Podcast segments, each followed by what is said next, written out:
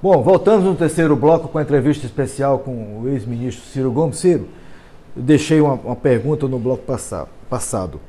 Vamos dizer assim, a, a, a, perda de força do instrumento científico fiscal como um propulsor do nosso desenvolvimento, do desenvolvimento do Ceará, ela, de alguma forma, em Sobral, o CID inicia uma nova experiência, né? apostando na educação como um elemento também muito importante para esse é, processo. Nós temos uma obsessão com esse assunto, né? é, derivado da nossa formação, da percepção que Sobral é uma cidade é, especial, sem qualquer tipo de bairrismo, e, e, e, o que faz de Sobral especial é uma média de, de uma elite educada, ilustrada, a partir do esforço de um bispo, né, da, da, Igreja Católica, Dom José de Pinambá da Frota, que preparou uma sem número de padres absolutamente brilhantes que desdobraram grandes efeitos. Às vezes um cara lá atrás, né? Se ele faz muda a, tudo, muda é, tudo, é, um né? efeito, é um efeito borboleta impressionante, né? extraordinário. Né? É. E aí o seguinte, eu começo o meu governo com a promessa de uma revolução na educação.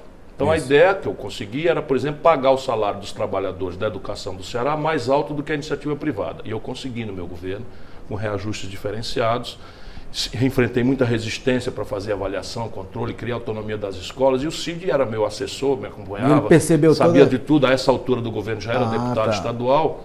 Então juntou as duas coisas, né? a minha, minha, meu esforço. E quando ele chega em Sobral. Ele vem com tudo aquilo na cabeça. Ele vem com essa ideia desde sempre. sempre. Né? Desde sempre. E aí faz uma revolução no, pelo método tentativa-erro, porque nós tínhamos Foi. que nos livrar de uma série de falsas verdades né, de bajulações, de demagogias e de falta. Então, e é uma agenda complexa que vai desde a estruturação da rede física até a inteligência de que o padrão pedagógico, ou seja, o jeito de dar aula é o que importa Isso. e não mais o, o, repasse passivo de informação.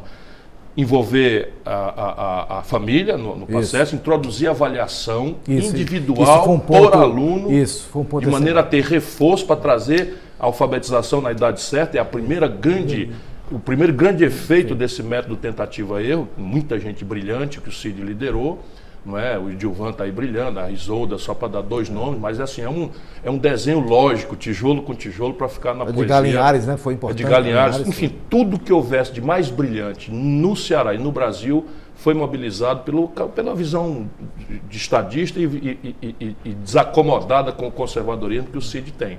E evidentemente que a chave disso é o professor. A chave disso é o professor, é o diretor profissional, é. as melhores práticas manualizadas só, só e sendo transmitidas de um para o outro. Eu entrevistei o Ivo e a Isolda, eles disseram exatamente isso. Fizeram tudo, mas perceberam a que chave a chave é o professor. É o professor. É o, é o, isso, e, e, o envolvimento da família. Da família e a avaliação individual e a gestão profissional, manualizada, com avaliação, com supervisão. A parte física ajuda e tal. Também, mas, não, mas, mas, tudo tem que ser feito, feito. Mas a chave, chave é o professor. professor. E aí começamos a ver resultados num, num, prazo muito menor do que se supunha, porque havia toda uma lenda de que o processo educacional é muito lento. De fato, algum tempo demanda. E não dá voto, né? Que diz que investir em educação. É, mas isso é um voto. grande erro. É um grande erro. É um grande erro. Nós ganhamos as eleições todas, né? É. E vai dizer quanto dessas vitórias eleitorais não foram por causa disso. É? Tá, mas quando o Cid vai para o governo, ele, Aí ele, ele, ele traz, traz, a agenda. Ele traz a prática já, a prática, já não era mais uma promessa, já não era mais uma tentativa erro, já eram resultados concretos, visualizados de fora para dentro. Fundação Ayrton Senna vê, eu apresento a, a, Viviane Senna para o Cid. Isso. E, então, essas minhas Foi. relações Foi. e tal, acabo conseguindo. E aí explode no estado do Ceará. Né? E hoje nós estamos colhendo frutos que nós estamos apenas num terço do caminho. Tá. Que o cearense saiba disso. Né? Não dá para sentar em cima e acomodar, porque para desarrumar isso é ligeiro demais. Você imagina Fortaleza, antes do Roberto Cláudio tomar posse, os diretores de escola eram nomeados por vereador. Que foi uma prática que o CID acabou lá na. Mas era tradição. Acabou, agora os diretores são pessoas que têm treinamento específico para isso eles são avaliados, as melhores práticas são transmitidas e manualizadas de um para o outro, e há todo um esforço de individualmente avaliar, ou coletivamente avaliar, premiar por essa, por essa, por, pelo atingimento de metas.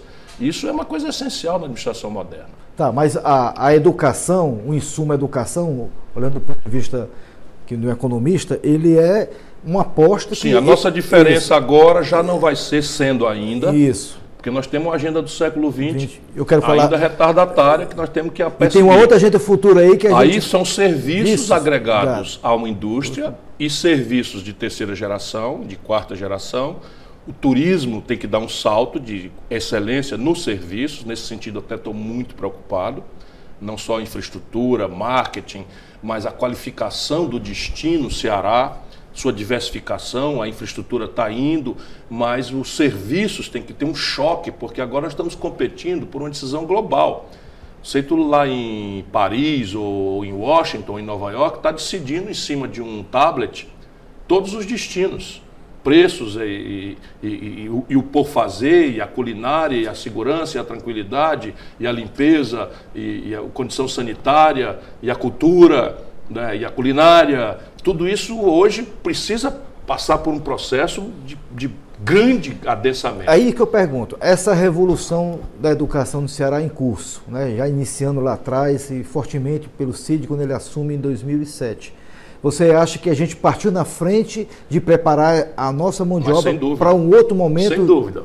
E isso, de novo, é preciso que a gente saiba que nós estamos em linha com a melhor tradição do Ceará.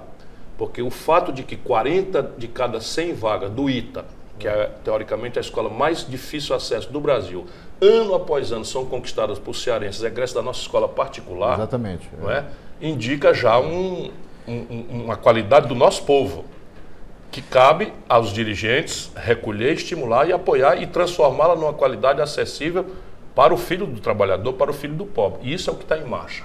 Quem visitar uma escola de nível médio profissionalizante do Ceará vai ver o que é que nós sonhamos E o, Jornal Nacional recentemente repercutiu uma, uma é. pesquisa é. da Fundação Lembra das 100 melhores 55, 55 estão no Ceará. Ceará do ensino é, médio, sim. sem falar no ensino fundamental. Essas são 86 de cada 100. E Sobral tem, tem 25 das, da, é da, das 100. É então, assim, você, você vive um outro, um outro momento. Um... Não existe, professor, não existe pobre miserável de nível médio. É. Parece assim uma, uma sentença maravilhosa que se você der ao filho do pobre uma educação de nível médio qualificada, ele não será mais vítima da pobreza e da miséria, nem da violência. Isso é um fato. É. Não, não é evidente que o país está se desindustrializando, isso pesa contra o Ceará. É evidente que o país está numa estagnação econômica sem precedentes, isso pesa no Ceará. Nós não somos uma ilha, nós não emitimos nossa moeda, nós não temos a nossa taxa de inflação, a taxa de juros que rola na nossa economia, a taxa de juros imposta criminosamente pelo Banco Central, o que só põe em mais relevo ainda o prodígio que o povo cearense está conseguindo com a continuidade desses ah, jovens que eu ajudei a preparar, tá. inclusive. Deixa eu lhe fazer duas, duas, duas colocações ainda. A primeira é como é que se conseguiu que esse modelo de educação ele, ele, ele fosse espalhado em todos os municípios e mesmo nós tivemos aí quanta, quantas eleições de prefeito, mesmo os prefeitos que estão se reelegendo, estão, os novos prefeitos, estão preocupados com isso. Você conseguiu, pela manualização das práticas exitosas que aconteceram para o primeiro em Sobral, então aquilo, as melhores práticas, como eu lhe disse, no primeiro momento era tentativa-erro, era imaginação, tentativa, imaginação, tentativa. Quando as coisas começaram a produzir, imediatamente aquilo foi transformado em manualizações. E houve uma, um elemento de federalismo de integração, que é o mais moderno modo de organizar uma federação, e o Brasil está caótico em relação a isso, o Pacto Federativo está rasgado, que é também iniciativa do CID. Ele estabelece uma condicionante, mudando a lei de distribuição do ICMS. É, lá no IPES que a gente. Isso. É a nossa é, inteligência é, técnica né, que, que, desenvolve é. tudo isso. Então, o, político cabe fazer isso, os recrutar os melhores claros. Os então, incentivos você, corretos. Né? Isso. Então, você cria uma emulação de disputa por recursos. Isso, e agora os prêmios e os reconhecimentos vão introduzindo isso como uma variável da política eleitoral. Então, você imagina alguém chegar em Brejo Santo que a gente fala muito de Sobral, para o bairrismo, nós somos de lá e tal, mas Brejo Santo pode ser citado em qualquer ambiente do, do mundo como um exemplo extraordinário. Estou citando Brejo Santo, mas podia citar é. 30, 40, 50 municípios. E, né? e, é interessante. Coreia tem uma, uma escola nota 10. Então Isso. você pega essas, essas práticas e elas vão se traduzindo agora num argumento eleitoral. Eleitoral, exatamente. Você vai perguntar, e aí, você quer que isso pare? Você quer que isso acabe?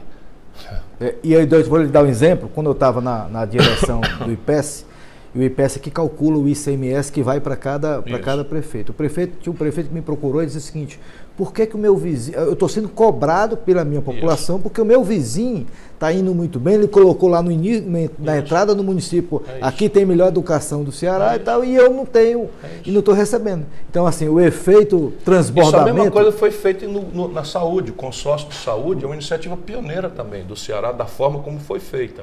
Então, você imagina uma policlínica com ressonância magnética, com exames sofisticados de última geração, com especialistas e tal, 100% universalizado para o Ceará, isso não era possível fazer município a município. Ah. Então você cria um vetor de cofinanciamento em que o Estado induz, pagando o imobilizado em metade do custeio, e reparte proporcionalmente aos usuários. Tudo isso está radicalmente mudando a vida do nosso é, povo. E um outro ponto, o segundo a colocação, é que esse esforço do governo foi iniciado no fundamental.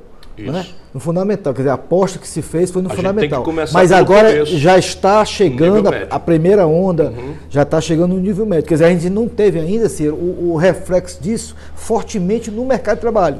Quando essa turma Sim. chegar, essa onda chegar no mercado de trabalho, que a gente vai Nós ter. Nós precisamos criar um ambiente para que, que, essa meninada não isso, tenha que ir embora. Isso que eu queria ouvir, é? essa Como reflexão. Os, os 40% de vagas do ITA, praticamente ninguém volta. São muito raros os casos que voltam porque a economia do Ceará ainda é uma economia muito incipiente, não é?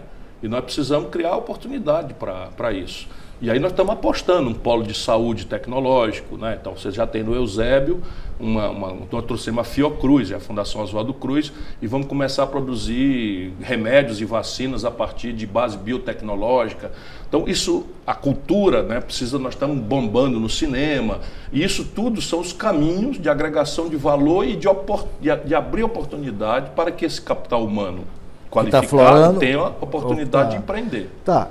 Então assim, vamos lá o capital humano, nós estamos no caminho certo, fazendo o dever de casa. E nós temos também. A gente poderia ter um fast track nessas nossas universidades. Por Sim, exemplo, é isso que eu se queria. ocupassem de tá. elaborar um projeto pedagógico Boa, mais tá. comprometido tá. com a nossa dialética, isso e, já ajudaria muito. E é esse ponto que eu queria chegar exatamente. É, você criou a FUNCAP, né, que de alguma forma era uma demanda da, dos pesquisadores, dos cientistas. É todo o sistema de ciência e tecnologia, a Secretaria, a FUNCAP e a lei. A lei, tá.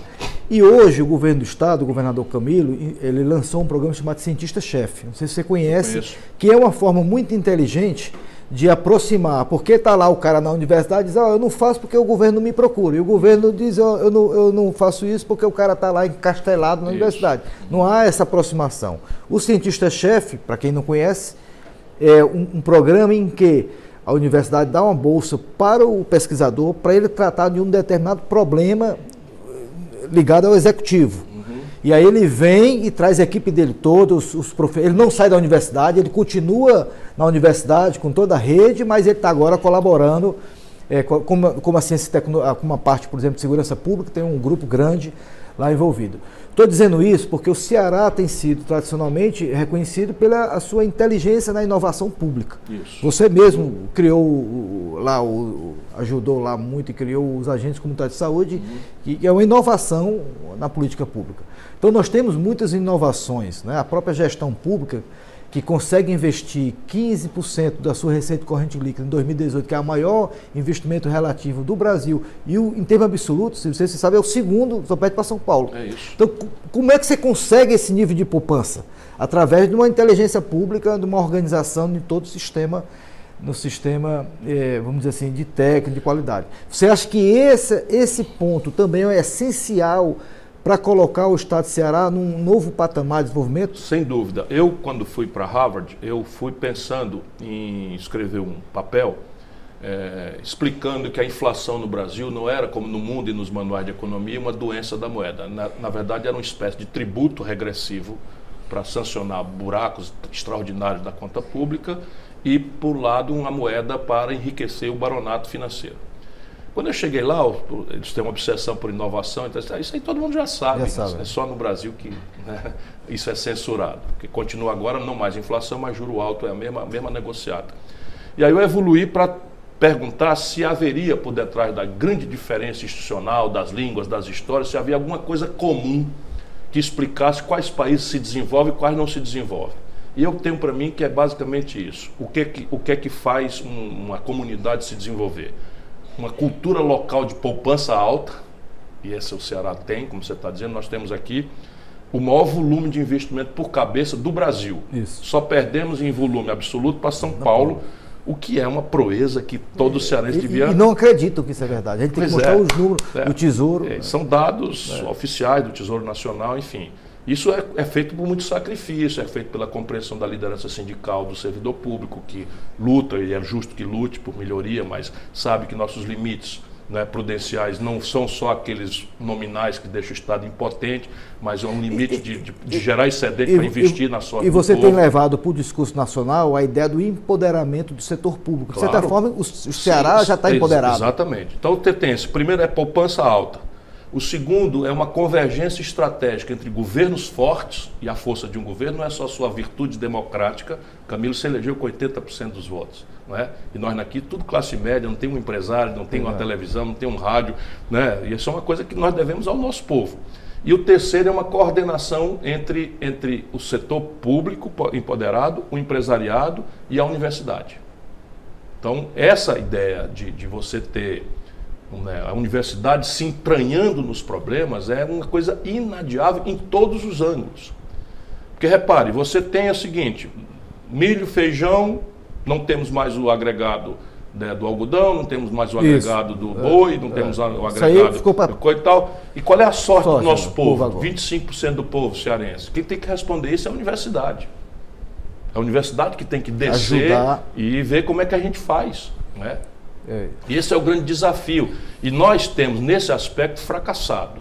É? é preciso que a gente, com essa jactância toda, com esse orgulho todo, que a gente faça esse, essa, essa resposta, que não é fácil, não é trivial. Nós somos a maior densidade demográfica de semiárido do, do mundo, mundo. Não é? e as soluções elas não são triviais. Passa por, talvez, grandes fluxos migratórios ordenados, passa por agregação de valor nas culturas tradicionais e introdução de novas culturas o que, que eu estou querendo dizer? Você, a gente sabe fazer queijo de coalho, né, com a vaquinha Você malhada, não sei agregar o que, tal, mas isso não vale nada, do vale ponto de vista do grande mercado. Uhum. Os franceses ganham uma grana preta fazendo o camembert, o, o, o né, esses queijos de, de, de, de, última geração.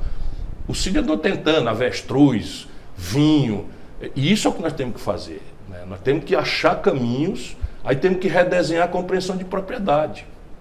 Então, a própria compreensão da velha esquerda de uma reforma agrária que confine uma família pobre num minifúndio, isso no semiárido não, não leva ninguém para canto nenhum, porque não tem canal de comercialização, não tem adensamento tecnológico, não tem escala, enfim. É, e acaba vendendo o, o, o arame e ir embora para a periferia da cidade ser humilhado. Você tem mais 10 minutinhos. Eu, eu, eu, queria dar mais um intervalo. Se você, deixe... se você tem um assunto que eu amo, é falar do meu lugar. Pronto, eu queria deixar já para o quarto bloco, não é esse quarto já, uma pergunta que eu acho que a gente agora vamos olhar para frente. Né? Você já começou, já colocou a, as, as ideias iniciais, mas com essa nova economia digital aí que está deixando todo mundo meio atordoado do que é que vai acontecer no mundo. Né? Eu estava vendo uma estatística, nos dois últimos anos gerou-se mais informação que toda a história da humanidade. E informação, dados, passou em valor econômico petróleo isso, no mundo. É exatamente isso. Então eu queria a sua reflexão é o seguinte: como é que o Ceará agora pode se acoplar a essa nova dinâmica mundial que de alguma forma terá uma grande influência da economia digital. Eu queria essa tua reflexão para o futuro. Fique já, já, já nós voltamos com o quarto e último bloco com a entrevista com o ex-ministro Ciro Gomes. Passou toda a história do Ceará agora. Uhum. É, vamos para o futuro.